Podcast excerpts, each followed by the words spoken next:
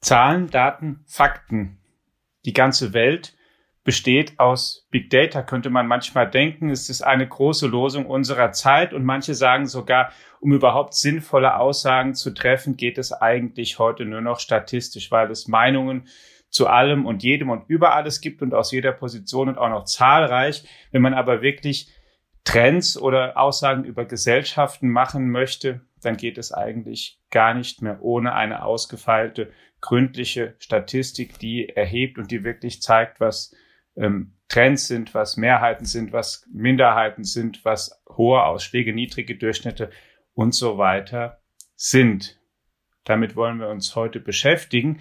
Und zwar sprechen mit einer Unternehmerin, die einerseits selbst als Beraterin, als Unternehmensgründerin tätig ist und andererseits auch Mitglied im Vorstand der Deutschen Statistischen Gesellschaft ist, also auch die akademische Schiene genau im Blick hat mit Katharina Schüller.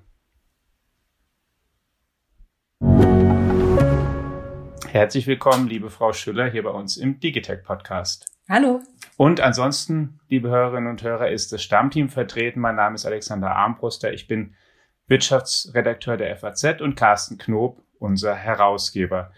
Ja, liebe Frau Schüler, Sie sind schon lange Unternehmerin seit 2003. Da haben Sie Ihre Unternehmung StatUp gegründet, sitzen in München, statistische Beratung, Advanced Analytics. Wie kam das denn? Erzählen Sie mal ganz kurz, wie es dazu kam und was genau das für eine Beratungsleistung ist, die Sie da anbieten.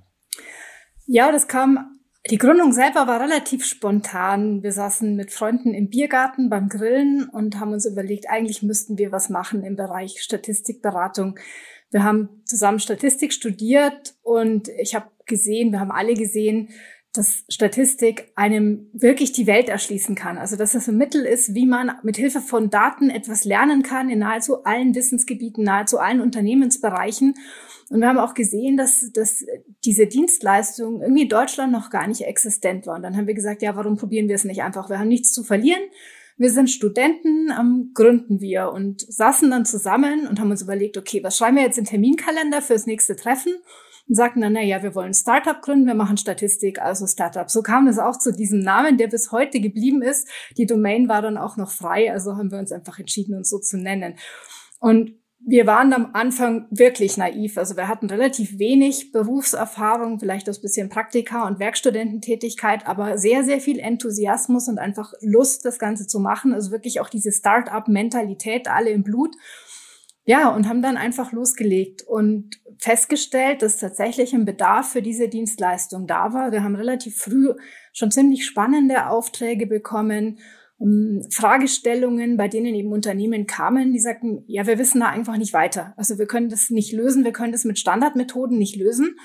Um, und so haben wir uns positioniert mit diesem Innovativen, mit diesem, wir sind so ein bisschen Taskforce, wir gehen da rein, wo man halt mit den normalen äh, Berechnungsmethoden, die so, so jeder irgendwie noch hinkriegt, einen Mittelwert auszurechnen oder vielleicht eine Regression, wo man da einfach nicht mehr weiterkommt.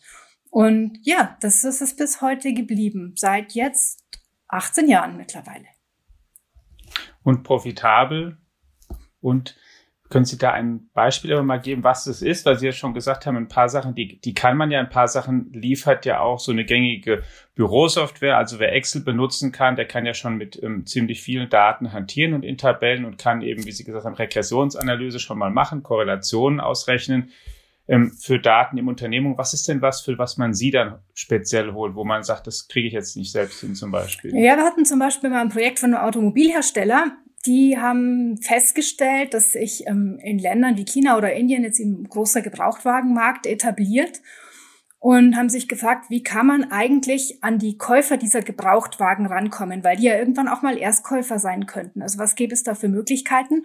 Und da ist die Idee entstanden, dass man versucht, aus den Sensordaten im Fahrzeug rauszufinden, ob möglicherweise der Kilometerstand von Fahrzeugen manipuliert worden ist, was ja auch ein riesengroßes Problem ist.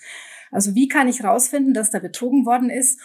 Ähm, und das ist eben gar nicht so leicht, weil die, die Leute, die betrügen, die die Kilometer manipulieren, den, den Tacho manipulieren, ja auch immer auf der Suche sind nach neuen Methoden, damit sie eben nicht auffliegen. Und man weiß ja nie sicher, ob jetzt so ein Tacho manipuliert worden ist oder nicht manipuliert worden ist. Und das war so diese große Herausforderung, wirklich herauszufinden, was können denn da die Muster oder Kombinationen von Mustern sein, die darauf hinweisen, dass es hier wirklich zu einem Betrug gekommen ist. Also das war so die Idee, ein Zertifikat zu entwickeln. Also wo man auch sieht, das kann auch ein ganz innovatives Geschäftsmodell dann aus Daten entstehen. Oder Beispiel Wetter. Wir wissen, dass das Wetter ganz großen Einfluss auf, auf vieles in unserem Leben hat, aber auch auf unser Einkaufsverhalten. Also Menschen kaufen unterschiedlich ein, je nachdem, wie das Wetter ist. Es ist bei manchen Dingen naheliegend, und zum Beispiel, wenn ich zum Bäcker gehe, kaufe ich was anderes ein, wenn es regnet oder wenn draußen die Sonne scheint. Oder klar, Biergarten oder Kino hängt natürlich davon ab, ob die Sonne scheint oder ob es regnet. Aber auch die Frage, wo und wann ich meinen Urlaub buche, das hängt auch damit zusammen, wie das Wetter gerade ist und welches Wetter ich in Zukunft erwarte. Und da haben wir auch Analysen gemacht, also wie, ja, wo, wie klicke ich ähm, im Internet, je nachdem, wie das Wetter gerade draußen ist, und wie kann ich das Unternehmen für mich nutzen, um meine Werbung besser auszusteuern. Können, können Sie da ganz kurz, äh, Alex, entschuldige, aber weil das interessiert mich gerade, bevor wir dann sozusagen vielleicht auch wieder einen Schritt oder zwei nochmal wieder zu den Grundlagen zurückgehen. Aber ähm, äh, weil ja jetzt wahrscheinlich auch gerade viele überlegen, so mit Urlaub buchen und einkaufen und so die Geschäfte öffnen wieder und so, die, die, die Ergebnisse würden mich interessieren. Also wovon hängt's denn ab? Also wenn die Sonne knallt, ist alles gut oder ist es gar nicht so trivial, wie man sich das auf den ersten Blick vorstellen könnte? Ja, also wir haben uns da mal, also jetzt mit dem, mit dem Urlaub, haben wir uns speziell so Kurzurlaube übers Wochenende angeguckt und haben erstmal festgestellt, die werden typischerweise am Mittwoch gebucht. Also das ist so, kann man sich vielleicht auch plakativ vorstellen. Ja, dann ist irgendwie der Montag und dann ist man so Dienstag und denkt sich, oh Gott, noch die halbe Woche. Aber jetzt, oh, endlich Wochenende und jetzt mache ich mal Urlaub. Und dann hängt es aber, also wir haben sehr starke geografische Unterschiede gesehen ähm, und damit war auch die, war es auch ähm, also abhängig von diesen geografischen Unterschieden war auch die Wahrscheinlichkeit, wo buche ich und abhängig von welchem Wetter buche ich, sehr verschieden. Also es ist schon irgendwie so ein bisschen klischeebehaftet gewesen. Ja, Hamburger typischerweise buchen, wenn schönes Wetter zu erwarten ist, weil die buchen dann Sylt. In München ähm, Schnee, da wird halt dann irgendwie Kitzbühel gebucht oder Zillertal oder so. Und der Berliner denkt man erstmal, okay, Berliner sind ja eh schon immer ein bisschen speziell, ja. Also denkt man so aus bayerischer Sicht jedenfalls. Die buchen bei Regen. Und zwar buchen die dann ähm, Seenplatte, was weiß ich, die buchen da ihre Wellness-Hotels, ja, wo es dann irgendwie drin, drin geht. Draußen ist es eklig, aber drinnen relaxe ich dann irgendwie bei den heißen Quellen und bei einer Massage und und das hat man echt gesehen, diese Unterschiede. Und das ist halt natürlich ganz spannend, weil ich dann auch entscheiden kann, je nachdem, ähm, in welcher Region spiele ich meine Werbung aus und bei welchem Wetter spiele ich sie besonders stark aus, um möglicherweise auch gegen den Wettbewerber anzutreten. Was ich mitgenommen habe, auch ab Mittwochs denken viele Deutsche dann schon auch wirklich ans Wochenende und an die konkrete Planung. Das Gefühl haben Arbeitgeber schon lange. Braucht man keine Statistik dafür, oder? Ja, genau. Die Daten, die Sie dafür ranziehen, wo kriegen Sie die denn her? Bringt typischerweise das Unternehmen, zu dem Sie gehen, dann die Daten mit oder haben Sie selbst da sehr große Sätze oder holen Sie die dann aus öffentlich zugänglichen Quellen? Häufig haben die Unternehmen selber Daten und die nutzen hm. ihre Daten bei weitem noch nicht in dem Maße, wie sie es tun könnten. Also ich, mein Gefühl ist, dass 70 bis 90 Prozent der Daten, die ein Unternehmen selber hat, eigentlich nicht vernünftig genutzt werden, dass man da viel mehr rausholen konnte. Was verschiedenste Gründe hat, ähm, entweder das Unternehmen es einfach nicht wissen oder auch, dass ähm, so ein Silo-Denken herrscht, also auch keine Bereitschaft, die Daten mal miteinander zu teilen und die auszutauschen. Ähm, es kommt aber auch oft hinzu, dass wir noch externe Datenquellen mit reinnehmen. Also es gibt jede Menge Quellen für Open Data mittlerweile oder amtliche Datensätze, die man auch mit reinnehmen kann. Und manchmal ist es auch gar nicht so, dass man unbedingt nochmal Rohdaten, also wirklich große Datensätze zusätzlich braucht, die man sich hier zum Beispiel dann auch über Webscraping aus, aus Social Media oder so noch holen kann, sondern dass es ähm, reicht, gewisse Verteilungen zu haben oder gewisse Grundannahmen, wie Dinge miteinander zusammenhängen, die man dann kombinieren kann mit Daten von Unternehmen. Wie groß sind Sie denn mittlerweile? Ich habe mittlerweile 20 Mitarbeiter. Es ist ja so im Journalismus, ähm, und Alex hatte das in seiner Anmoderation ja schon mitverarbeitet, ähm, gibt es einen immer größeren Trend zum sogenannten Datenjournalismus, weil ähm, ja immer mehr Leserinnen und Leser halt glauben, dass ähm, Daten das einzig wahre sind, weil ähm, das andere oft so subjektiv erscheint und also diese Geschichten, die auf einer sehr valide erscheinenden Datenbasis aufgebaut sind, werden wirklich sehr, sehr gerne gelesen und oft kommen da ja auch spannende, interessante neue Insights bei raus. Und deswegen schicken wir auch immer mehr Kolleginnen und Kollegen zu, zu Kursen, um, um also Datenjournalismus auch zu lernen. Das ist fester Weiterbildungsbestandteil in einigen Programmen. Und aus den Kursen kommen die Kollegen manchmal ganz schön kaputt wieder zurück weil sie lernen dann halt, ähm, also wenn sie BWL studiert haben oder so, hatten sie mit Excel vielleicht als Journalist zum letzten Mal in der Uni zu tun und auch schon wieder vieles vergessen und plötzlich kommen so Begriffe auf sie zu wie Behebung von Datenfehlern und was weiß ich, Merging von Daten und so.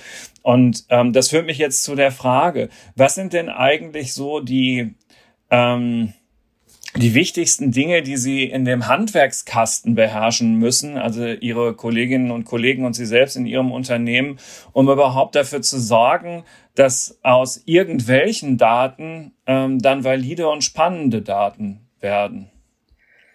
Also es gibt natürlich, wie Sie schon gesagt haben, eine ganze Menge an handwerklichen Fähigkeiten, die man mitbringen muss. Und das ist, ich habe mal irgendwo gelesen, Statistik ist Wissenschaft, Handwerk und Kunst gleichzeitig. Also Wissenschaft, weil man einfach ein gewisses wissenschaftliches Verständnis braucht, verstehen muss, wie entstehen eigentlich Daten, in welchem Verhältnis stehen Daten zu den realen Phänomenen, zu unserer Welt, ähm, den Objekten in unserer Welt, die wir mit diesen Daten messen, auf welche Fehler können dabei passieren.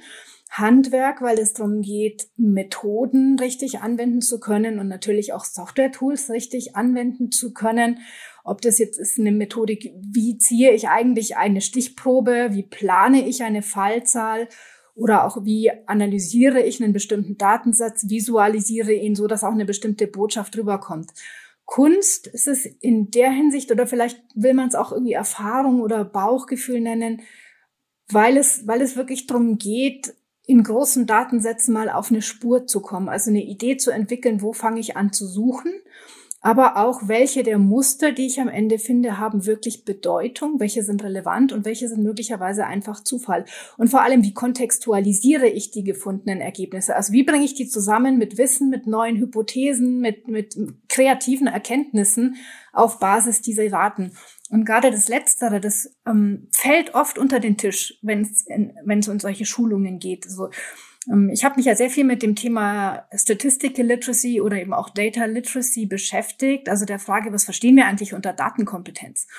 Und da hat es auch viel mit, mit so einer Kompetenzdimension zu tun, die oft als, als Haltung oder Werte oder ethische Dimension bezeichnet wird. Nämlich, ähm, zu unterscheiden zwischen dem, was wirklich in den Daten drinsteckt und was ich durch Interpretation zu den Daten hinzufüge und ob das Ganze auch wirklich objektiv ist oder möglicherweise durch Vorurteile gesteuert. Ja, und ähm, ob ich ja am Ende mit diesen Daten auch, auch einen Mehrwert schaffe, ob das jetzt für eine Unternehmung ist oder auch für die Gesellschaft als Ganzes oder ob es eher vielleicht auch in Richtung Datenmissbrauch geht. Und das sind wirklich wichtige Fragestellungen, denke ich, mit denen man sich auseinandersetzen muss. Beispiel Datenjournalismus, und das ist jetzt noch nicht mal wirklich datenjournalistisch jetzt im, im strengeren Sinne. Vor zwei Jahren, drei Jahren, 2018, hieß dir, war der Titel der Albright-Studie damals, also wo es ja um, um die Frauen in Führungspositionen geht, war die Macht der Monokultur. Und das Manager-Magazin hat dann einen Titel gemacht oder eine Schlagzeile gemacht und geschrieben, der Frauenanteil in Vorständen steigt um 0,7 Prozent, ist um 0,7 Prozent in Klammern. Das war schon erstmal falsch, weil es waren 0,7 Prozent Punkte, also von 7,3, glaube ich, Prozent auf 8 Prozent. Aber das Interessante ist eben, an dieser Stelle wird eigentlich klar, diese Schlagzeile funktioniert nur, weil wir sie kontextualisieren, weil wir wissen, dass der Frauenanteil in deutschen Vorständen halt nicht bei 50 oder 95 Prozent liegt, sondern halt eher irgendwo so um den Dreh 5 Prozent. Und durch dieses 0,7 Prozent, das so mini, mini klein klingt, bekommt noch so eine Konnotation rein, so, boah, wir diskutieren seit gefühlt Ewigkeiten über Frauenquoten und irgendwie bringt es gar nichts, aber haha, der deutschen Wirtschaft geht's ja immer noch ganz gut. Ja, wenn man jetzt stattdessen geschrieben hätte, was, was auch korrekt gewesen wäre, ähm, der Frauenanteil in deutschen Vorständen steigt um fast 10 Prozent, weil 0,7 Prozentpunkte von 7,3 Prozent sind fast 10 Prozent, hätte man völlig eine, eine völlig andere Botschaft. Ja, dann hätte man die Botschaft, boah, da hat sich richtig was bewegt innerhalb von einem Jahr. Und damit kann ich, ähm, ohne das jetzt unterstellen zu wollen, kann ich aber auch direkt eine eine bestimmte politische Meinung, nämlich bin ich für oder gegen die Frauenquote, auch mit rüberbringen mit einer einzigen ähm, Formulierung, die 0,7 Prozent Punkte wie 10 Prozent wäre beides richtig gewesen, aber es gibt eben eine andere Botschaft mit. Hm. Ja, also äh, diesem äh, Fehler muss eine jede Redaktion ähm, immer wieder widerstehen. Und ähm, um ganz ehrlich zu sein, das gelingt wahrlich nicht immer weil diese Gefahr, dass man da diesen subjektiven Bias reinbringt, ist tatsächlich riesengroß. Gerade Journalisten müssen da sehr aufpassen. Aber wo Sie das so gesagt haben, kann ich mir gar nicht vorstellen. Also wir, äh, wir Journalisten ähm, sind ja keine Statistiker und lernen das dann irgendwie, äh, so wir uns mit Datenjournalismus befassen, vielleicht dazu und, und ähm, arbeiten dann auch hoffentlich sauber. Aber für Sie und Ihr Unternehmen reicht es ja im Zweifel nicht, ähm, nur Statistiker zu beschäftigen, wenn Sie diese Daten dann trotzdem noch irgendwie vernünftig interpretieren wollen. Ähm, und deswegen die Frage, wie, wie ist denn eigentlich Ihre Mitarbeiterschaft zusammengesetzt? Also die meisten haben schon den Hintergrund in Statistik, Mathematik oder Informatik. Ähm, Wobei man auch dazu sagen muss, jeder von uns hatte irgendwelche Nebenfächer, die, also man kann Statistik nicht studieren, ohne entsprechende Anwendungsgebiete zu studieren. Bei mir waren es Statistik und, und äh, Betriebswirtschaftslehre, äh, was habe ich gesagt, Psychologie und Betriebswirtschaftslehre. Ähm, das heißt, man bekommt schon auch Einblicke in die verschiedenen Anwendungsmöglichkeiten.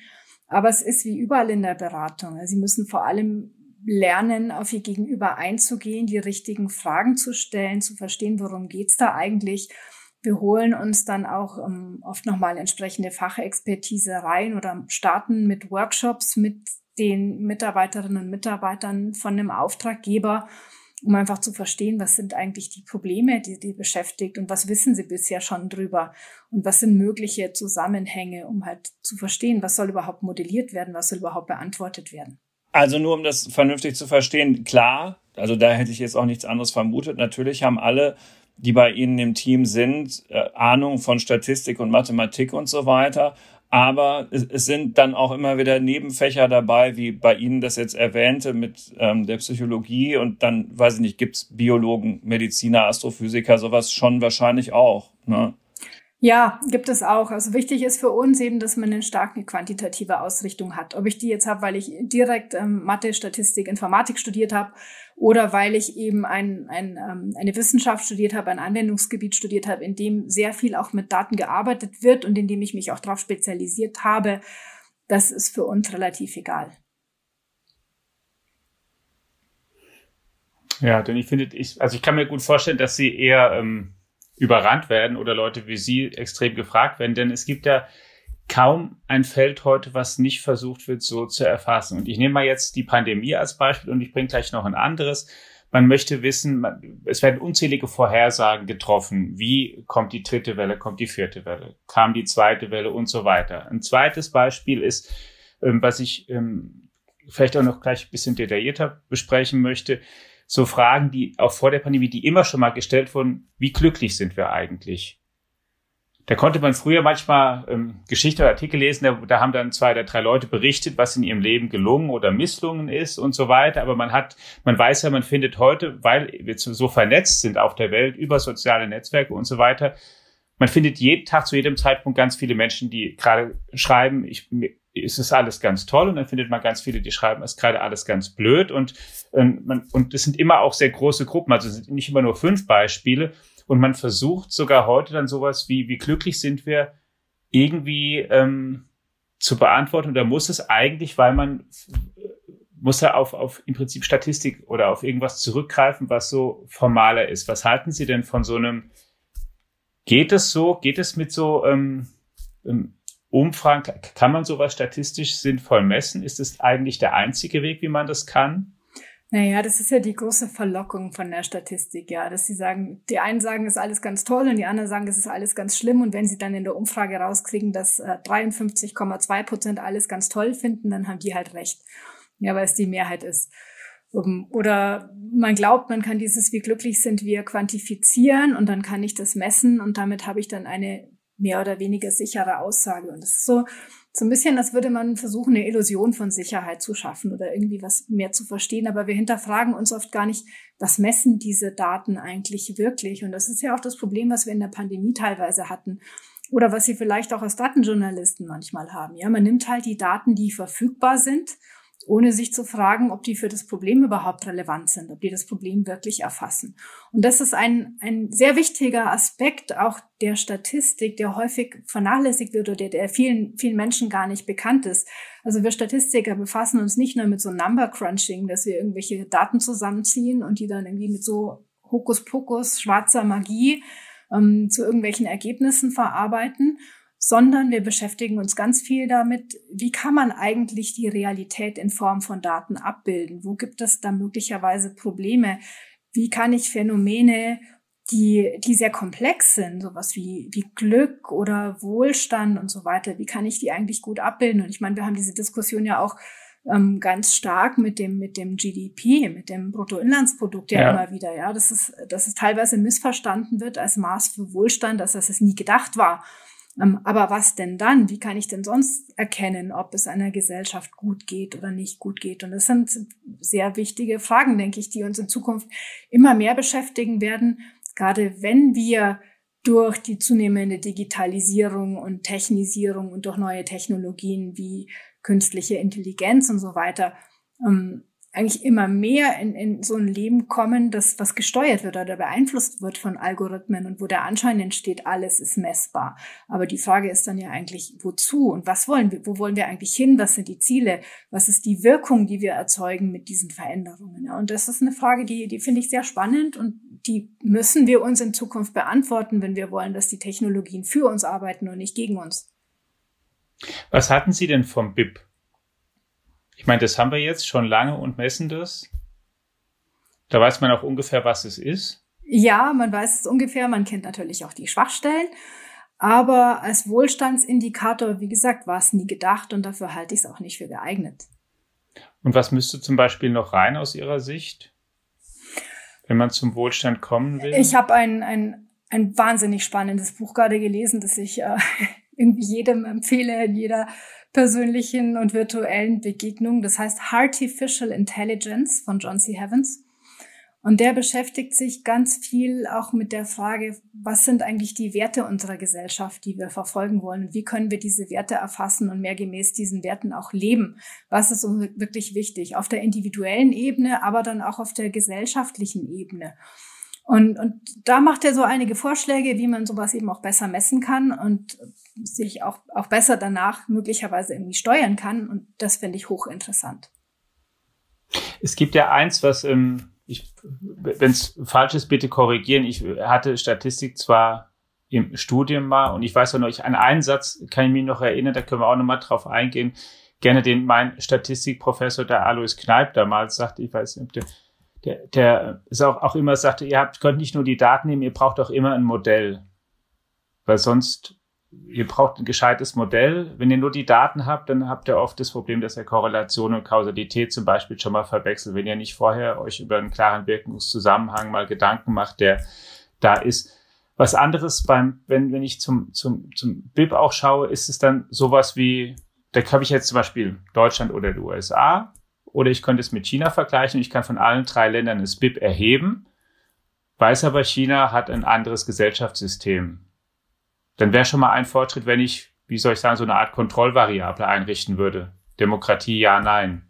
Ja, also es gibt ja auch andere Ansätze, zum Beispiel vom World Economic Forum, den Global Competitiveness Index, der, der sich verschiedene andere Indikatoren anguckt. Da geht es auch um Korruption, Ausmaß von Korruption, es geht um Infrastruktur, es geht um Bildung, wie, wie zugänglich, also wie viel Bildung ist überhaupt da, aber wie zugänglich ist auch Bildung soziale Gerechtigkeit, also das sind, sind nochmal ganz, oder Gesundheitsversorgung, ja, habe ich Gesundheitsversorgung für jeden und jede oder eben nicht?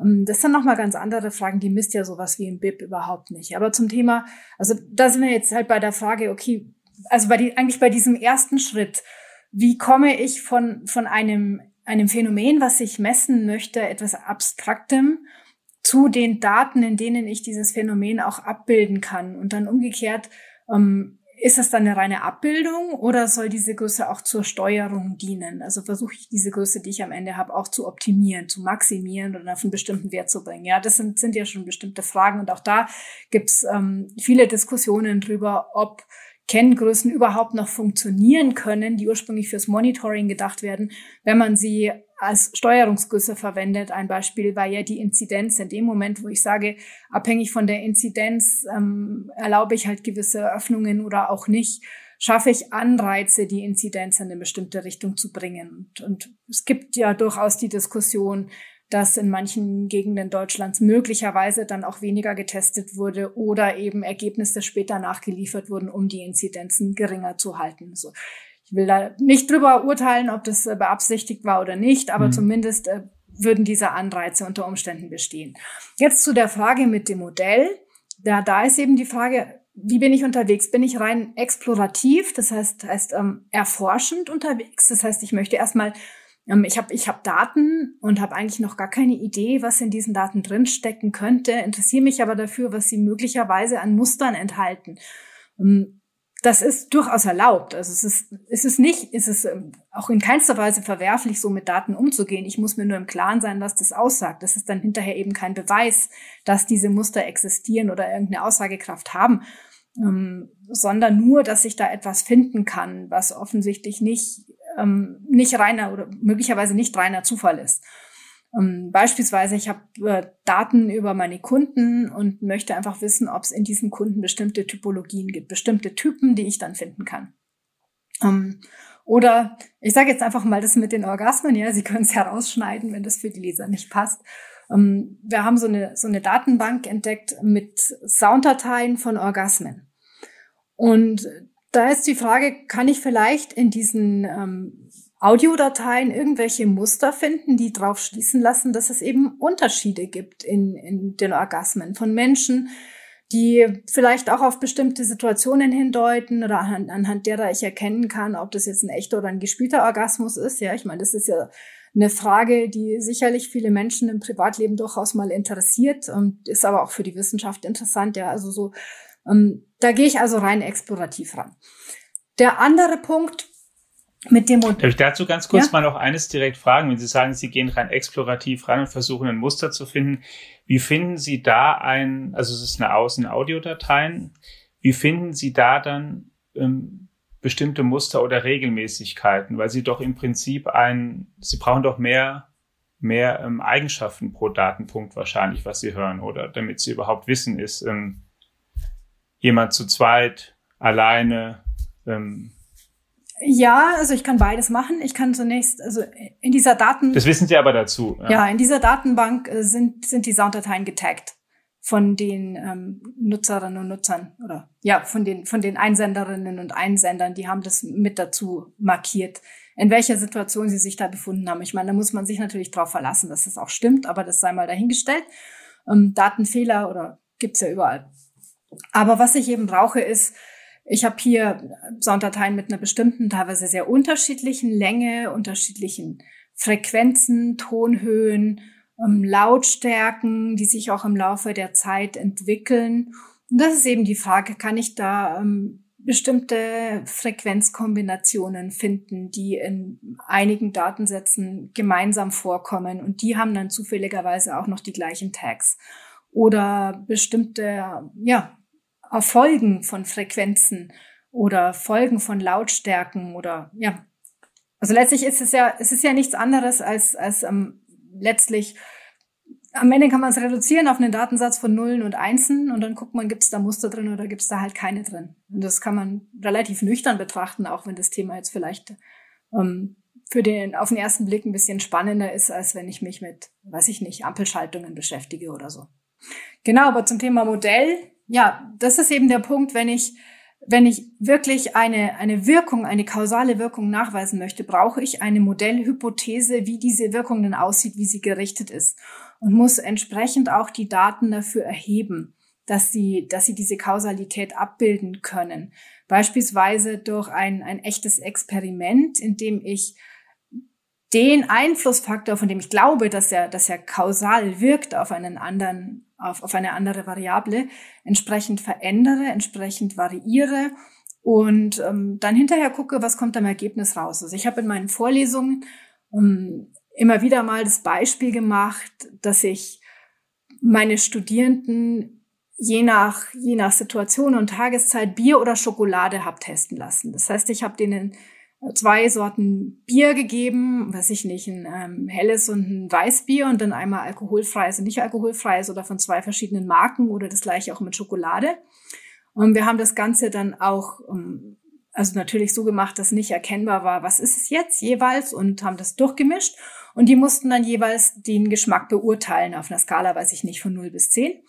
Und dann haben wir hinterher analysiert, inwiefern Marke und, oder Art des Getränks beziehungsweise des Nahrungsmittels oder des Genussmittels dann hinterher die Bewertung beeinflusst haben. Und dadurch, dass ich eben systematisch einen Faktor oder zwei Faktoren variiert habe, konnte ich hinterher auch kausal berechnen, was jetzt hier einen Einfluss hat. Und sowas ist eben eine Experiment, experimentelle Situation, mit der ich hinterher auch Kausalitäten nachweisen kann. Aber zunächst brauche ich natürlich ein Modell. Wenn ich nicht davon ausgehe, dass die Marke einen Unterschied macht oder dass die, die Sorte einen Unterschied macht, dann kann ich das hinterher auch nicht auswerten. Ich habe noch eine Frage zu Ihrem Geschäftsmodell, Frau Schüller. Ähm, wir haben es ja mit riesigen Datenmengen in der Regel zu tun und dieser Markt, über den wir reden, ähm, ist heiß umkämpft. Also immer mehr Menschen haben in der Wirtschaft in den vergangenen Jahren ähm, den Wert der Daten entdeckt oder geben zumindest vor, das entdeckt zu haben. Und es gibt diesen auch schon nicht mehr ganz neuen Spruch, Daten seien das neue Öl. Jedenfalls, so stellt man sich vor, gibt es jede Menge Anbieter auf ihrem Markt, die ganz ähnliche Dienstleistungen anbieten, wie die, die sie anbieten. Wie differenziert man sich denn ähm, da äh, mit, mit einem, wenn man so will, mittelständischen Anbieter ähm, äh, im, im Rennen mit wahrscheinlich ist dieser Vergleich völlig falsch, aber ich sage jetzt trotzdem mal den Palantiers dieser Welt, die auch irgendwie Datenschätze heben wollen. Ja, wenn Sie, wenn Sie diese, diese Anbieter nennen, da geht es ja eigentlich mehr auch um, um Datenverarbeitung oder Datenanalyse dann in großem Stil und hochautomatisiert. Was wir ja machen, ist wir, wir zeigen, wie man Wert schaffen kann durch Kompetenzen, die sich nicht so leicht kopieren lassen oder die man auch nicht so leicht automatisieren kann. Also nur Datenverarbeitung, das kann es halt heute nicht mehr sein, weil das kann ich heute weitestgehend per Software tun und das geht ja meistens auch sehr komfortabel. Da ist ja zunehmend sogar eine Demokratisierung zu beobachten, Demokratisierung von Datenzugang, also durch Open Data, die mittlerweile immer mehr verfügbar sind oder auch durch die Tools selber. Also ich brauche teilweise gar kein Unternehmen mehr, sondern ich kaufe mir ein Produkt und das Versprechen ist, du schiebst deine Daten rein, Plug and Play und kriegst hinterher deine unternehmerischen Entscheidungen raus, auch wenn du dich eigentlich damit gar nicht auskennst. Ähm, ich habe ein Zitat gefunden in einem Artikel der New York Times schon vor gut zehn Jahren. Das ist von Eric Brynjolfsson, der ähm, war damals der Direktor des MIT Center for Digital Business. Und er hat da gesagt, wir geraten rapide eine Welt, in der alles überwacht und gemessen werden kann. Aber das große Problem wird die Fähigkeit der Menschen sein, diese Daten zu nutzen, zu analysieren und ihnen Sinn zu verleihen. Und das Letzte ist das Spannende, nämlich die große Frage, wie komme ich von Daten zu sinnvollem Handeln? Und da ist man eben in dieser Datenwertschöpfungskette, die ja wir und auch viele dieser Unternehmen eben bedienen, eigentlich an einer ganz anderen Stelle, nämlich entweder ganz am Anfang bei der Frage, wie sieht eigentlich eine gute Datenstrategie für ein Unternehmen aus? Was sind geeignete Anwendungsfälle? Was sind neue Geschäftsmodelle, die ich entwickeln kann mit Hilfe von Daten? Welcher Wert steckt in meinen Daten drin und welchen Aufwand brauche ich, um diesen Wert zu schöpfen? Lohnt sich dieser Aufwand überhaupt oder sollte ich nicht vielleicht besser in was anderes investieren? Oder dann auch am Ende nach der Datenanalyse. Wie können Daten sinnvoll mit Kontext verknüpft werden? Wie können sie sinnvoll interpretiert werden? Wie kann ich daraus Handlungsoptionen ableiten und bewerten? aber auch wie überzeuge ich eigentlich verschiedene Stakeholder in einem Unternehmen davon, dass sie ihre Daten teilen. Und dann ist man nämlich bei den Menschen dran, dann geht es um psychologische Fragen. Wenn Sie auf solche Fragen sinnvolle Antworten geben können, dann können Sie damit auch als kleines oder mittelständisches Unternehmen ganz gut Geld verdienen. Jetzt sind Sie Unternehmerin einerseits, haben aber viele andere Tätigkeiten. Eine habe ich schon angesprochen, auf die ich jetzt gerne noch ein bisschen mehr eingehen möchte. Sie gehören auch dem Vorstand der Deutschen Statistischen Gesellschaft an. Und für alle die Hörerinnen und Hörer, die vielleicht gar nicht genau wissen, was die Gesellschaft macht, was machen Sie da und was macht diese Gesellschaft?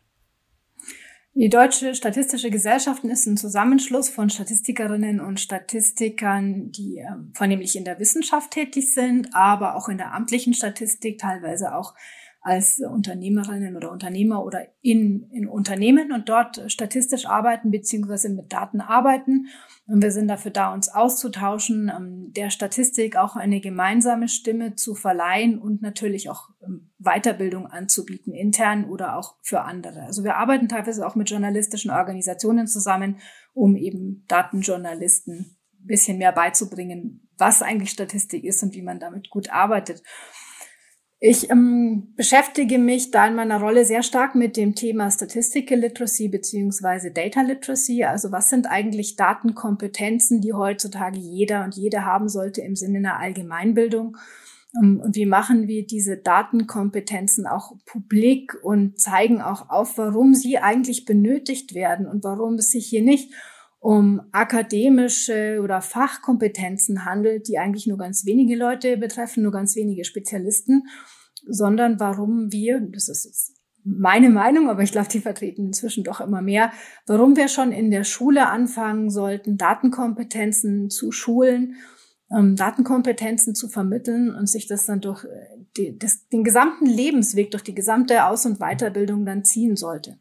Können Sie das ein bisschen genauer für die Schule sagen? Ich bin auch, im dem Cast und ich auch schon häufiger mal drüber diskutiert, auch nämlich der Auffassung, dass das viel früher ausführlicher kommen müsste. Mathematikkenntnisse, Informatikkenntnisse, Datenkenntnisse, weil eigentlich meiner Ansicht nach auch heute nicht reicht, nur intuitives Verständnis von dem Ganzen zu haben, weil es eben so präsent ist, auch wenn es um Algorithmen geht. Man muss einfach detaillierter wissen, glaube ich, und zunehmend jeder, was das ist und wie es funktioniert. Und auch wenn es natürlich, ähm, Mathe ist auch nicht von jedem das Lieblingsfach, das ist völlig klar, aber da führt ja irgendwie kein Weg so richtig dran vorbei, ist zumindest auch da meine Ansicht.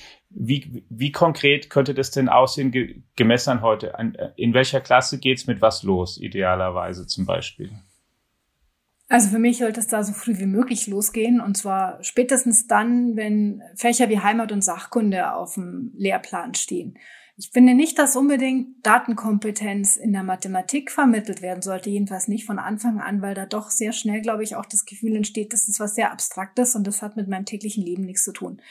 Aber ich kann Kindern sehr früh vermitteln, dass es zum Beispiel bei so, bei so ähm, Fragen wie, ja, man geht irgendwie ins, ins Naturkundemuseum und da ist eine Dinosaurierausstellung. Und ich möchte rausfinden, wie alt ist eigentlich dieses Dinosaurier-Skelett? Naja, was mache ich denn da?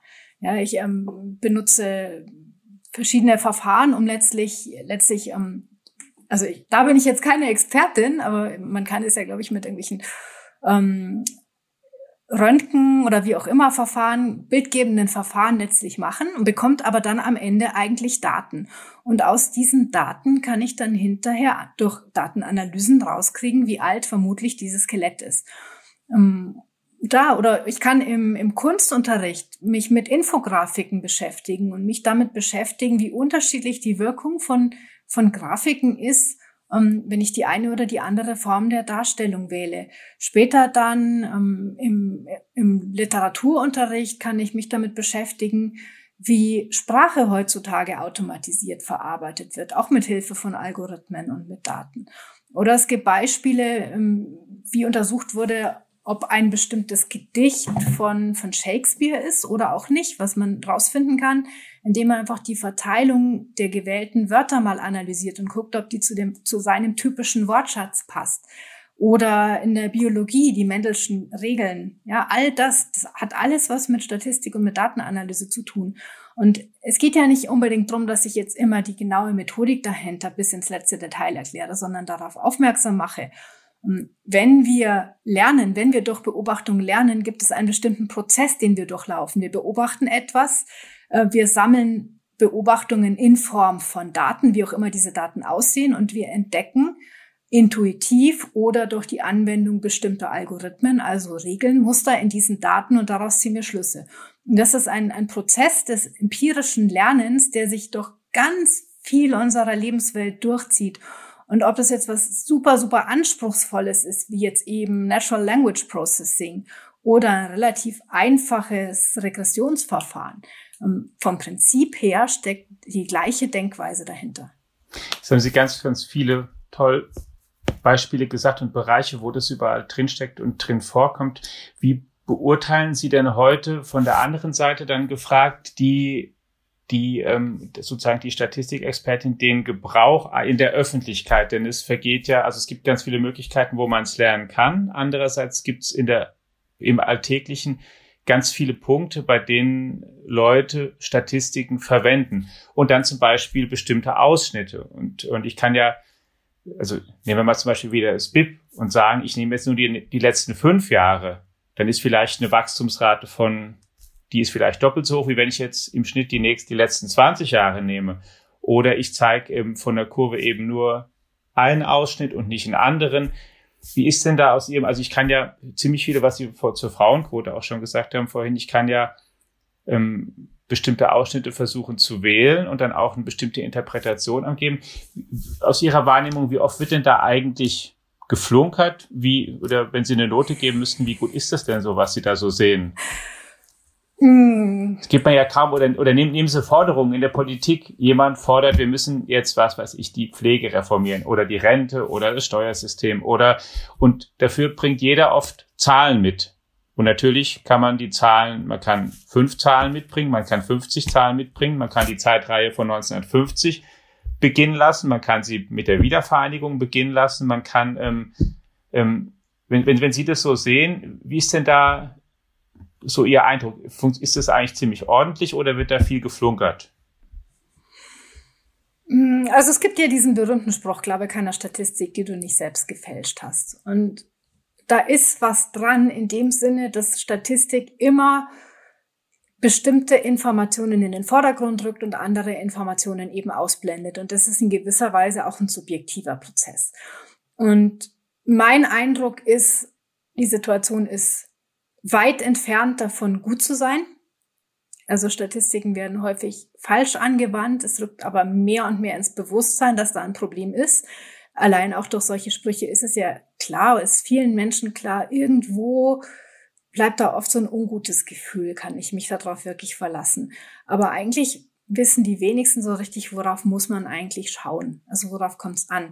Ich würde aber nicht sagen, dass so viel geflunkert wird. Ich habe den Eindruck, dass es mehr daran liegt, dass einfach Unwissenheit herrscht. Also dass eigentlich vielen, die Daten nutzen, die Daten anführen, nicht bis ins letzte Detail klar ist, was diese Daten eigentlich aussagen und was sie nicht aussagen, wo ihre Begrenzungen sind, wo es möglicherweise Probleme gibt mit der Datenqualität, was man verallgemeinern kann, was sich vergleichen lässt und was sich halt vielleicht auch nicht vergleichen lässt oder eben nur unter bestimmten Umständen.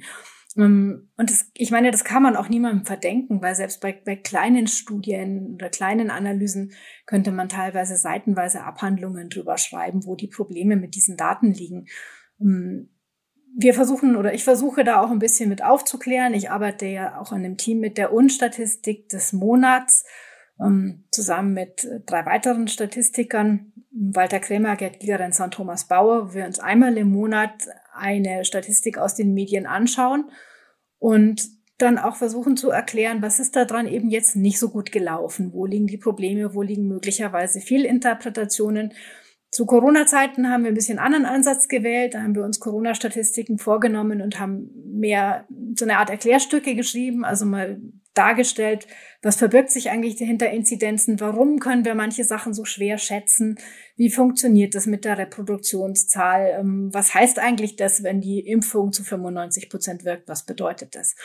Ähm, also so versuchen wir schon regelmäßig auch immer wieder aufzuklären und auch den Finger in die Wunde zu legen und wir merken doch auch in den Redaktionen, ähm, mehr und mehr, also es tut sich was. Im Vergleich zu vor 10, 15 Jahren würde ich sagen, hat sich schon einiges verbessert.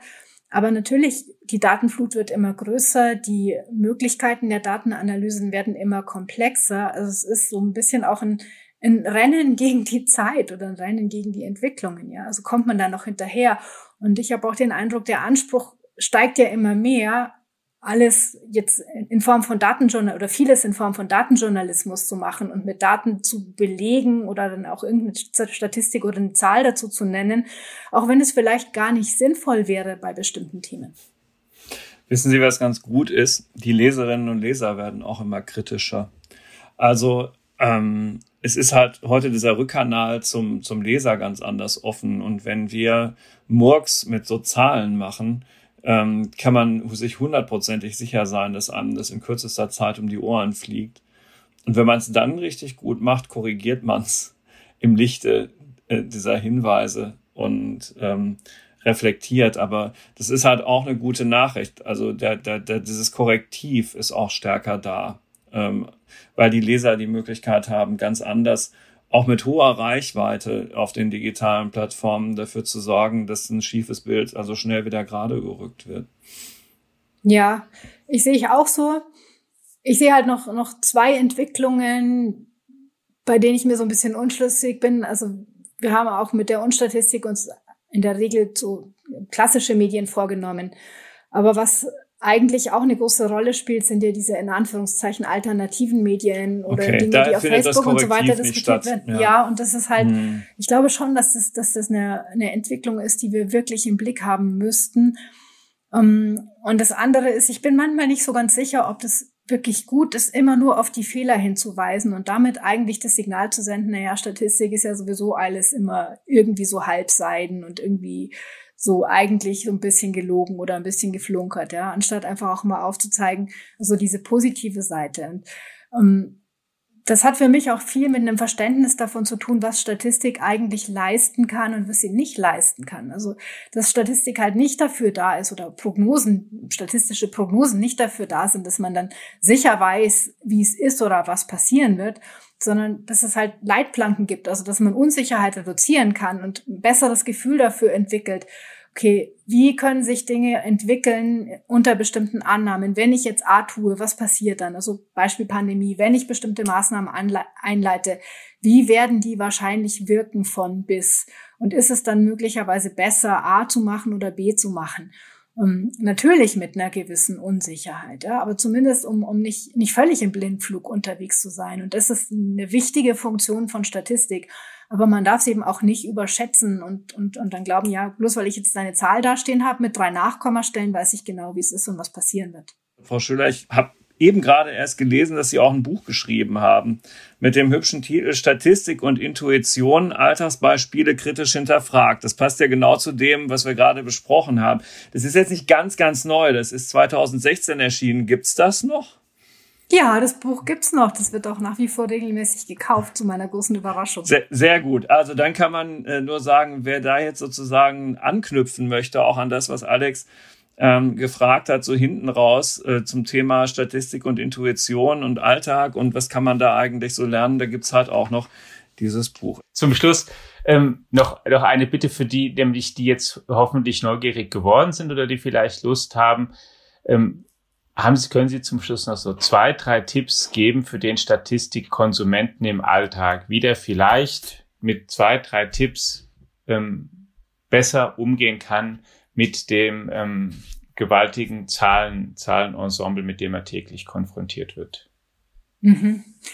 Ja, also das, womit man ja häufig konfrontiert wird, sind irgendwelche neuen Studien, die auftauchen. Und es ist schon immer wirklich interessant, mal zu gucken, was ist eigentlich die Originalstudie? Wie viele Leute wurden überhaupt befragt? Wie wurden die ausgewählt? Wer steckt möglicherweise dahinter? Gibt es bestimmte Interessen, dass das Ergebnis der Studie auch in eine gewisse Richtung gehen könnte?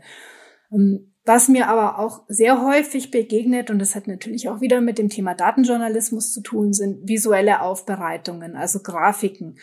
Und ich hatte kürzlich wieder so eine Grafik gesehen, da wurde gegenübergestellt, ich glaube, wie der, wie der Anteil der über 70 oder über 80-Jährigen sich entwickelt hat und die Anzahl der Krankenhausbetten. Und es sah so aus, als sei das eine dramatisch gegenläufige Entwicklung und eigentlich alles ganz schrecklich, als würden unsere Krankenhauskapazitäten immer weiter runtergeschraubt. Dieses Bild war, sah eigentlich nur deswegen so dramatisch aus, weil die Y-Achse abgeschnitten war und äh, ja, dadurch hat halt dieser Abwärtstrend bei den Krankenhausbetten viel größer ausgesehen, als er tatsächlich war. Und mein Tipp gerade für Visualisierungen ist, schauen Sie sich mal eine Grafik an, versuchen Sie die Zahlen, die drüber stehen, auszublenden und stellen Sie sich vor, was die Aussage ist, die Sie aus dieser Grafik rauslesen. Und dann schauen Sie mal nur auf die Zahlen und schauen, ob Ihnen die Zahlen das gleiche Bild liefern oder nicht. Und wenn es einen Widerspruch gibt zwischen den Zahlen und der Grafik, dann ist die Grafik manipuliert dann brauchen Sie sich nicht mehr zu merken, wie ist ein komischer Maßstab oder sonst irgendwas, sondern einfach nur, was sagt mir das Bild? Was sagen mir die Zahlen? Ist es die gleiche Botschaft? Wenn nein, manipulierte Grafik. Ganz herzlichen Dank, Katharina Schüller, Inhaberin, Gründerin von Startup in München, für diesen Einblick in die Statistik, in die Welt der Daten, die uns viel beschäftigt schon heute, die uns noch viel mehr beschäftigen wird in der Zukunft.